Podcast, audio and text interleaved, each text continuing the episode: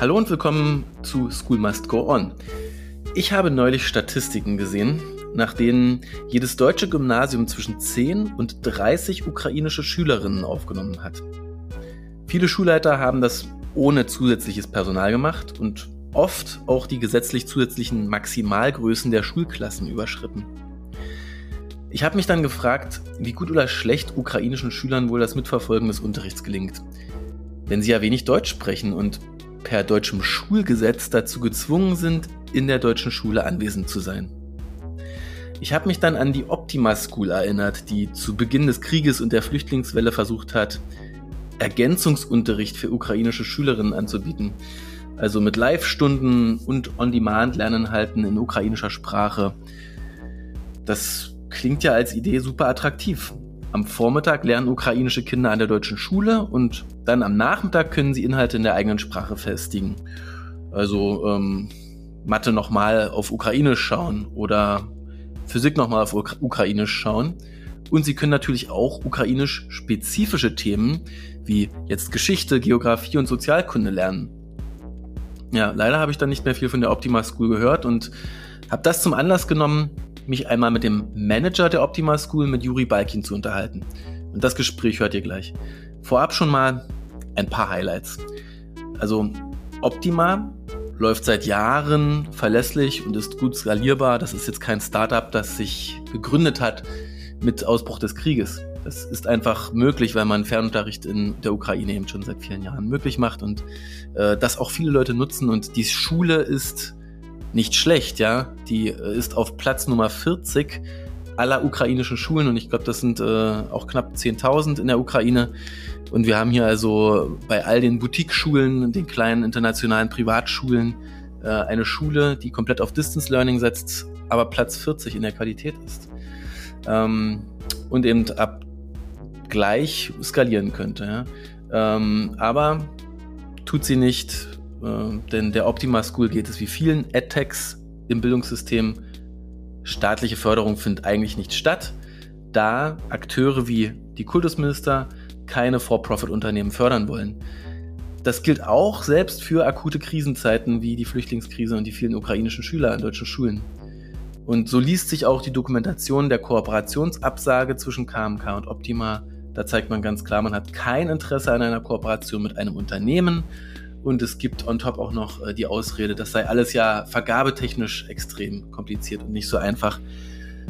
Ähm, eingesprungen sind dann stattdessen die SAP-Stiftung und die Bosch-Stiftung und haben kurzfristig über 100.000 ukrainische Schülerinnen geholfen, einen Zugang zur Optima-Plattform zu erhalten. So viel vorab, um euer Interesse zu wecken und nun viel Spaß beim Interview. So, hello and welcome. Uh, today my guest is uh, Yuri. Yuri um, from Optima School. Hi, Yuri. Uh, hi, Stefan. I think some people, or a lot of people, know Optima School because you've been in the German media quite a lot mm, in the in the past twelve months. But for those who don't know you and uh, your project, and for those who might not know the the latest updates, maybe you can give us a quick overview of what Optima School is doing. Uh, yes, of course.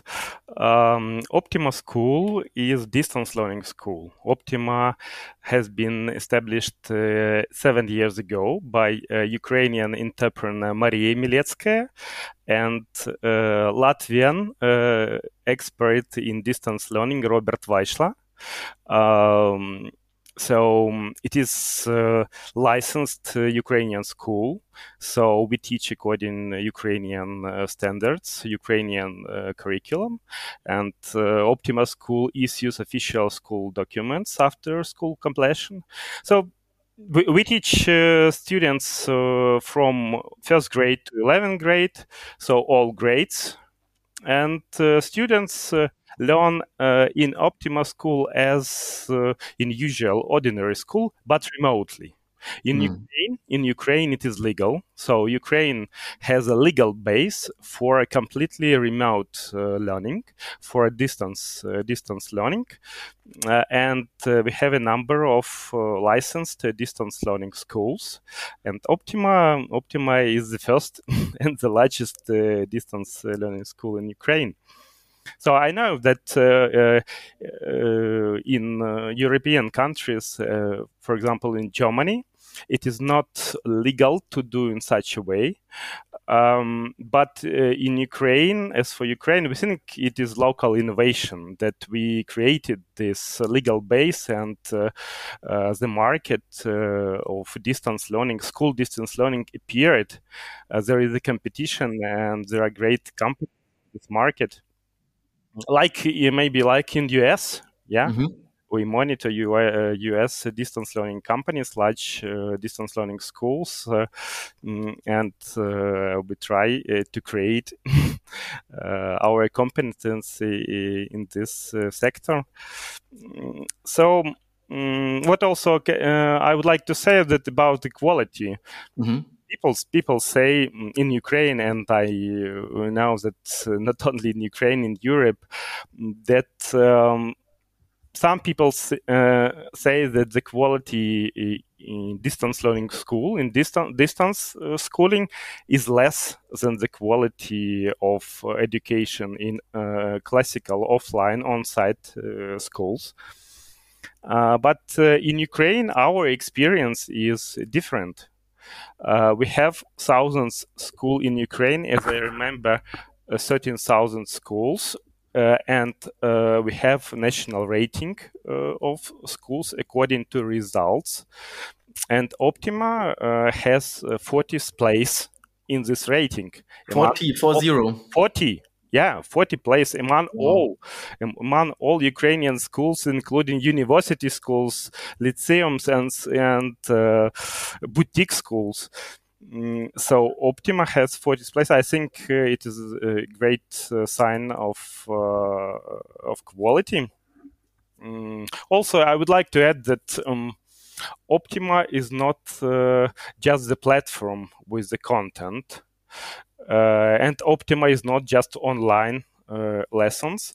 Optima is all together with teachers, with grading. So we have. Um, uh, learning platform. Uh, also, we have uh, very good, I think, the best uh, in Ukraine, the best content developed with, uh, for example, with 3D models, with interactive tests, with uh, cartoons for primary children. and also, we have the system of grading tests and so on up to um, receiving uh, school uh, documents uh, after mm-hmm. after the school the school completion. Can you walk me through a typical day of a um, student who's enrolled in Optima School? How how does my day look like? Um. Okay. Uh, the main uh, word here is flexibility. Mm-hmm. So uh, flexibility is, uh, I think, the main um, argument to study in distance distance learning school. So the schedule could be different. So children can study uh, in different uh, times uh, yes, we have online lessons. We have uh, online webinars, some schedules, uh, scheduled uh, consultations, but uh, children can uh, look through them in recordings, by re- recorded on recorded Uh, recorded uh, lessons. Mm, uh, so children can study in different different times of of the day. actually, the time to study depends of uh, depends on specific uh, on individual pace pace of learning. Mm, for some children, it could be one or two hours per day per day even. For mm. some children they need uh, much much more time. And um, can you tell me a little bit about the different persona the different kinds of um, clients of students of families you have? Uh, there's probably the diplomat who lives in india right now who wants uh, his kids enrolled, but then there's also the kid who's um, a professional soccer player and uh, he's always around um, training or being in a championship uh, game somewhere. Um, maybe you can tell us a little bit about the different kinds of people who use Optima before the war. Maybe we, we talk about the the world before the war a little bit longer, and then we talk about what the war is doing to to Optima School in a few minutes. Okay. Uh, in the beginning, uh, Optima uh, was a school for uh, sportsmen, uh, uh, for musicians, for children with special needs, for uh, for children, yes, for children who live abroad, uh, children of uh, diplomats and so on. Um, but during some years of um, working on the market, um, as the quality sign appears, different children who want uh, who wanted uh, to have flexible schedule of education together with uh, the quality uh, started to to uh, to study at Optima. Uh, we did the survey. even some months before the war, we did did the survey between relatives about what is the reason of studying in Optima, and mainly uh, more than 50% uh, told us that there is a quality, quality mm. of education. Uh, so today, um, they're different, different, different children, uh, different, uh, different children who study, who study uh, at Optima. Also, COVID, COVID uh, uh, mm. added some some dynamics to Optima School because Optima was a good choice uh, to study uh, during uh, COVID times. COVID times. But uh, after COVID, uh, we didn't mention much loss, large loss of in numbers of numbers of children. Uh, because I think because of the main reason, the quality of education. Yeah, you hear that in America as well. That once kids enrolled into distance learning schools, uh, even though COVID was kind of over, they stayed in these distance learning institutions. Yeah. Now, many people will object now in Germany and say, yeah, but what about the social aspect? How do kids make friends? Uh, how do kids learn how to behave in a group? Uh, it's a very old argument, a very typical argument. Uh, what what do you usually uh, say, or what do you observe um, your students and um, doing? In the, what do you say when this argument popped up? I can say that uh, there are different situations. Uh, I can say about my children. I have two children, and they are studying uh, at Optima uh, uh, my son is a sportsman, so he has many activities with his sports mm-hmm. team. So uh, and there there are a lot of social social um, actions for them with uh, social activities uh, for for the, his team. So um, the school for him is just to study um, my uh, little little daughter is in uh, first uh, first class, uh, so uh, also she um, is fond of uh, painting. She is fond of playing with with with children, and uh, we have uh, some extracurricular offline activities it's another story. Now they live uh, temporarily live in uh, uh, in Europe in Croatia because of the war, but they uh, they have it. Mm, uh, but uh, it, in addition, I can say that Optima um, has branches in all large Ukrainian cities. Mm. And before the war, we had extracurricular activities very regularly uh, for uh, for children. So there was some social social uh, social activities, but again, mm, according to our survey. survey uh, within uh, Optima's parents, we asked them uh, uh, are they interested to have more social activities uh, in Optima? Mm. And they say no. Ah. Just want to study. mm. but they have enough activities uh, uh, in dif- different places. I think mm. so.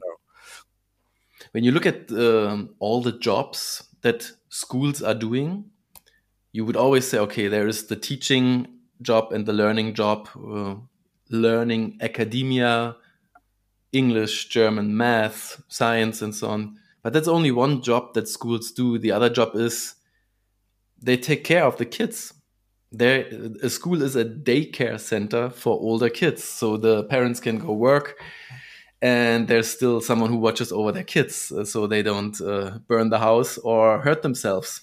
Uh, how do the families who use Optima? How do they care about daycare? Is it people where the dad or the mom stays home, uh, or who watches the kids during these hours when distance learning is being being practiced? The mornings until the early afternoon every day. Um, for primary children, the moms and dads uh, are needed yeah. to be to be to be at home, or some tutor, maybe some tutor mm -hmm. or some friend, fr- family friend. Uh, ah, mm-hmm. uh, yeah, uh, there is a need uh, to to to be with prim- primary primary child.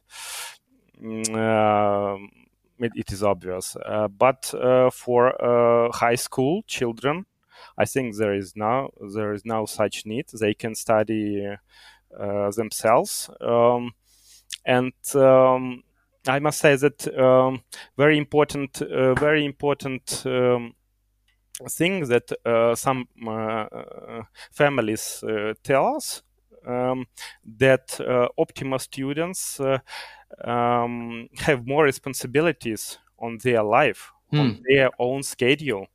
So uh, yes, it is important to to learn how to study um, with the computer, but uh, they, they, need to to learn uh, how to schedule time. Uh, mm. how to uh, how to, to, to do it in, to, to, some term yeah. Uh, but it is very important um, for creating the character of yeah. taking responsibility uh, by themselves. Yes. Can absolutely, I agree that this is an amazing learning outcome for a kid when they work with a, a distance learning school like yours. Can you tell us some numbers so we understand how big Optima was before COVID, then COVID came, and then uh, the war broke out? So we have a, an, an idea how you grew. Um, listen, before uh, the war, we had uh, nine and a half thousand children on board. Wow. Mm, uh, the war um, changed uh, the situation. Mm, I must say that now we have um, now we have at the moment we have around uh, fourteen uh, thousand wow paid uh, paid mm-hmm. children on board and uh, some thousand children uh, who, sta- who, who, sta- who are studying uh, on charitable packages or free packages. Uh, but let me add that uh, in spring, when the war started, the first months of the war, um, we managed to, to help 100 15,000 children uh, uh, to end the previous school year. Wow. How much um, is it? Uh, how much is it if you don't have a discount and you're not buying a big bulk? Uh, if you're only buying for your family, how much is it usually in in euros uh, to study at Optima? Oh, mm, um, the full-fledged package, full-fledged mm -hmm. package uh, is about uh, 800 euros per year. Gotcha. Mm -hmm. Now, Germany would have a lot of more students uh, who would actually need Ukrainian uh, teachers and materials. Uh, we have right now between 10 to 30 Ukrainian kids in every school, mostly we have for half of those kids we might have some extra help maybe uh, Ukrainian uh, adults who've been teachers before. They speak German and Ukrainian both. But for many of these kids, there's no extra help. So they don't speak German very well and they sit in the classes. The classes became very big now. Uh, a lot of principals of the schools, they actually. Um, they actually um, went above the maximum size that the law was allowing just to integrate the Ukrainian kids, which is great in one way, but also it doesn't help uh, when there's no one translating and the kids uh, might not might not be up to speed uh, because they just don't speak German yet. So I know that there was lots of talk uh, about integrating Optima in the German education system, which would have been a very, in my opinion, a very nice uh, solution. But it, it, didn't work out, right? Um, uh, let me start with uh, that we are very thankful uh, for our German friends Mm-hmm. and uh, we have many friends in German uh, foundations, and uh, this project of educating 115 15,000 children was with support of uh, German uh, German Foundation, Robert Bosch Stiftung, mm. SAP Stiftung, and also Alliance for Ukraine. So we are very thankful. Um, they uh, helped us not only to survive uh, in uh, in very hard uh, hard times. You say I, I say paid. I said we have paid students, but you know, and today we have around 40% of uh, students who are paid they are on paid package but they don't have the possibility to pay.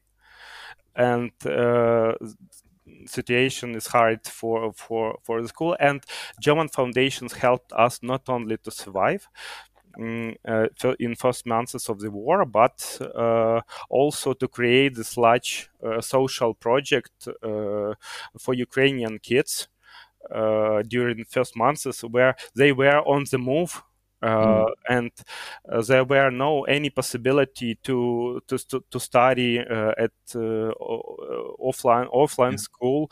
The teachers the teachers, Ukrainian teachers, they also mm, evacuated from Ukraine with their families there was no uh, wasn't any any possibility for, for for them to teach i mean the teachers from ordinary school. And is that in that time it was very good to offer this possibility to continue uh, studying ukrainian uh, ukrainian curriculum at ukrainian school. Mm, and also we have uh, uh, scholarship charitable scholarship uh, program now with the help also with german by Sime Foundation. Mm, so German foundations um, are great, uh, and uh, let let me let me thank uh, them a lot. and we are we are continuing to work to work with them and do great great project to get together. concerning what you you are saying about um, uh, studying of Ukrainian children uh, in Germany, we understand we understand this uh, problem. Um, yes, and we did many discussions with mm, German German authorities um, a- a- about it. the main idea we promote uh, is that uh, yes, we understand that uh, Ukrainian children mm, should go by law go mm. to German school, but additionally, they um, it's very important for them uh, not to be of Ukrainian school uh, program and they can study uh, Ukrainian identity subjects as supplementary uh, as supplementary to uh, German to German program. Mm. And also, children Ukrainian children who are studying at German school can have access to um, Ukrainian content uh, to study, for example, to study math in German school, but having uh, Ukrainian content helps them to understand better uh, some math math or other subjects. Um, Makes total sense, yeah. Hmm. Um, um, uh, we can, we, are conti- we continue to, to, to, to do it and uh, we have uh, for today we have uh, around 700 uh, students full-fledged students uh, in germany. How many? 700 students in, in germany. Only 700 yeah. Yeah. Uh, mm, only only 700 but of course we can we can do more we can mm. do more. Uh, but uh, unfortunately, um, we uh, couldn't persuade German authorities that it, that there is impo- the important thing to integrate some Ukrainian uh, learning uh, for Ukrainian children in German uh, German schools. In August, we received a final letter from KMK from mm-hmm. Uh, German uh, Ministry Conference of Minister of Education uh, mm-hmm. department that they will not support Optima. And we have how many um, uh, U- Ukrainian kids in Germany right now? 400,000 maybe? Um, according to our, our estimations, uh, 200,000, around 200,000. It's interesting, huh?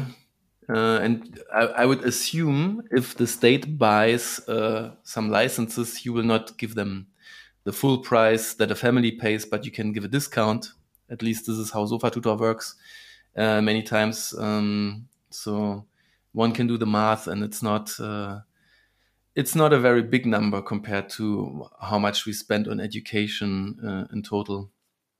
Now, countries like Poland next door. Have, have you been more successful there? Um, mm, in Poland, there is uh, a bit different situation because Polish uh, language and Ukrainian language are very close. Mm. Are very close, and uh, for uh, Ukrainian children who are studying at Polish school, it, it is it is a bit easier easier to, uh, to to study than in Germany. One thing. Another thing that, uh, according to Polish uh, regulations, um, there is no uh, strict obligation for Ukrainian children to study at Polish uh, school. They can study uh, at Ukrainian school only, and it's that's okay. Mm-hmm. Gotcha. In other countries in uh, in Europe, have you have you seen more successful discussions uh, than the ones in Germany? Um, mm, now, now, now uh, we are working with many with many countries. Mm. So uh, with, with, many countries, uh, ma- mainly Ukrainian refugees are in Europe. So we are working with different countries in Europe and mainly we are working with parents now. Gotcha. Uh, so we are offering we are offering them uh, the possibility to study. We are offering them paid packages. We are offering mm-hmm. them scholarship, uh, charitable scholarship pack- packages. Uh, who cannot pay? Um, so we we are offering discounted uh, mm-hmm. discounted um, packages. For example, we have a special package. We are from Ukraine to study Ukrainian. Um, Ukrainian uh, identity subjects uh, mm-hmm. as Ukrainian, like Ukrainian language, Ukrainian history, and uh, Ukrainian literature. And the price for this package is very much much lower. It is about uh, uh, 25 euros per month uh, with online lessons and so on. So we we created, mm-hmm. uh, um, I think, very affordable uh, offers. Yes. And also, as, as I said, we have scholarship programs for those who cannot pay, for children of families who suffered the most because of the war. Mm, as for communication with governments, um, Uh, I think uh, there there is no huge uh, huge uh, uh, support at any country. Maybe in Poland is better a bit because um, Poland said to Ukrainian parents that you can choose in what school to study, in Polish school or in Ukrainian school. Yes, gotcha. Interesting. Hmm. It makes you think, huh? It's um, it's a bit sad, yeah, that uh, governments are so non-flexible uh, when there's an obvious uh, possibility out there. Um, and I would assume it's not just you who's not um, getting these government um, packages sold, but also your competitors probably are also struggling the same way or do you know about any project that has worked out well where there was a, a license like yours sold to all Ukrainian refugee kids at once, paid for by government? Did it happen? Oh, not yet. Mm. not yet. Uh, but we can we continue uh, to work. We continue yeah. our operation, and we continue to speak to the different countries, uh, also to European Commission uh, Department of Distance Learning. So I hope that situation will change. But anyway, uh, in Germany, I can say that uh, anyway, we are very thankful to German, uh, to Germany and German foundations. Uh, with support of them, we are doing many, many, many things. Not with government, but with foundations, we can work in the interests of Ukrainian children. Yes, it's great and that we have these uh, few foundations uh, who have a focus on education. Yeah? And I always hope that they uh, they will keep this focus because sometimes these foundations could shift focus and go out of education, which has been discussed. Um, but then I would think that the German education landscape would really miss something because uh, these foundations are what what keeps us a little bit flexible and gives us a bit of a cutting edge here and there. Yuri, thank you so much for these insights. Um, thanks for um, showing us what you do every day. I'm sitting in Germany right now where are you based these days when we do this call? Um, I, am in Kiev. In Kiev I'm yeah. in Kiev. Thanks to, thanks to uh, our en- en- en- uh, workers from uh, energetic system that we yeah. can speak to you because we have uh, um, electricity outages very often uh, here here in Kiev, but now now it's okay. Yeah, we can see in the news. Yeah.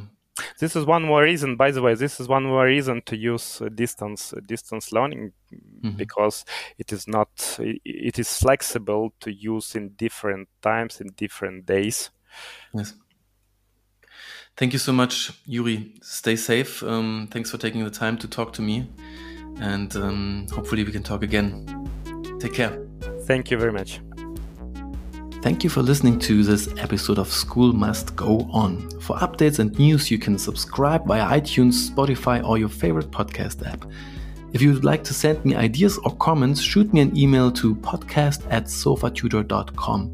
I'm also happy to discuss and connect on Twitter and LinkedIn.